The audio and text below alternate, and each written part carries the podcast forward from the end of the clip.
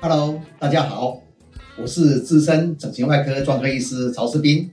您现在所收听、收看的是我们于二零二二年三月份起开创的公益性整形追追追播客影音频道节目，可为您追出您所想知道的所有整形真相，包括一整形故事，二整形安全，三。整形争议议论的大解读，四整形新闻背后的解析及评论，五整形医纠防度等等，希能因而维护社会大众的整形安全及保障其美丽疗效。这个频道影音是由我及网红 Amy 姐来共同主持，欢迎大家收听及指教。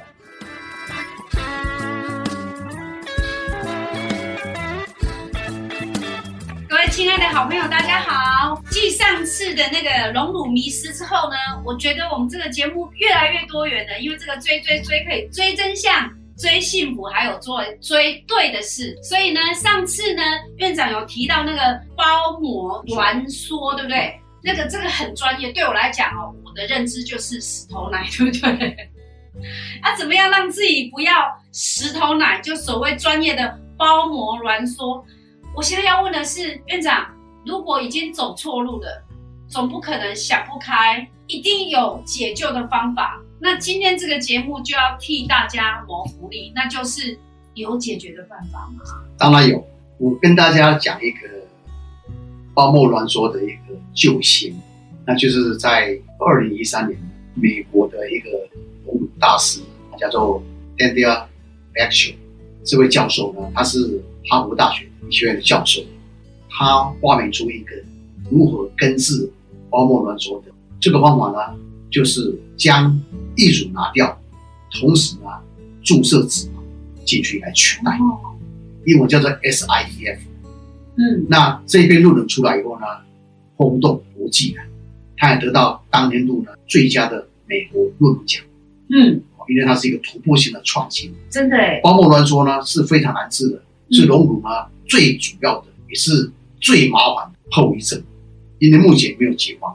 我们现在听到的哈，大家有可能经历过的或者听到的包膜囊这个治疗方式呢，包括什么呢？把艺术带拿掉，换新的艺术带，它还是会来。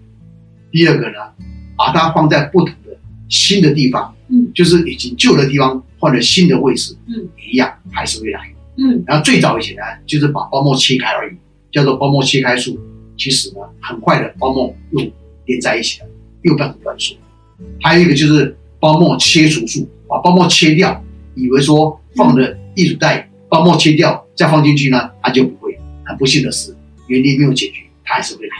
所以包膜切开术、包膜切除术、放心的位置、放心的艺术带，或是混在一起，这四个方法混在一起都无法防止包膜挛缩，而且呢。越做越多次呢，它包膜挛缩的机会越高，所以造成这个一个无形的大难题，也是整形在隆乳当中呢最大的危机或是最大的困境的。所以整形的隆乳呢，直到这个二零一三年呢，才真的获得根治解决，就是处理包膜囊所以院长在二零一三年呢，如果我们出现这种所谓的石头奶，就是包膜挛缩这件事情，大部分的人。使用解决的方法就是你刚讲的那四种，就一直切一直换，一直切一直换这样子。对，到后来他就会显啊，不可能啊，不管是病人或医生，最后放弃，就把艺术带拿掉，结果功亏一篑，他荣辱的梦梦境就结束了，所以就回到原点，就白忙一场。院长这样听起来好像得了绝症一样哎，在二零一三年这个论文还没有出来之前呢。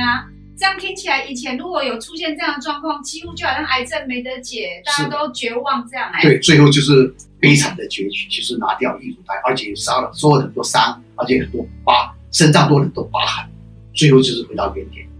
而且有可能就是因为他一直在做手术呢，外面的皮肤跟皮囊松掉，反而更糟糕。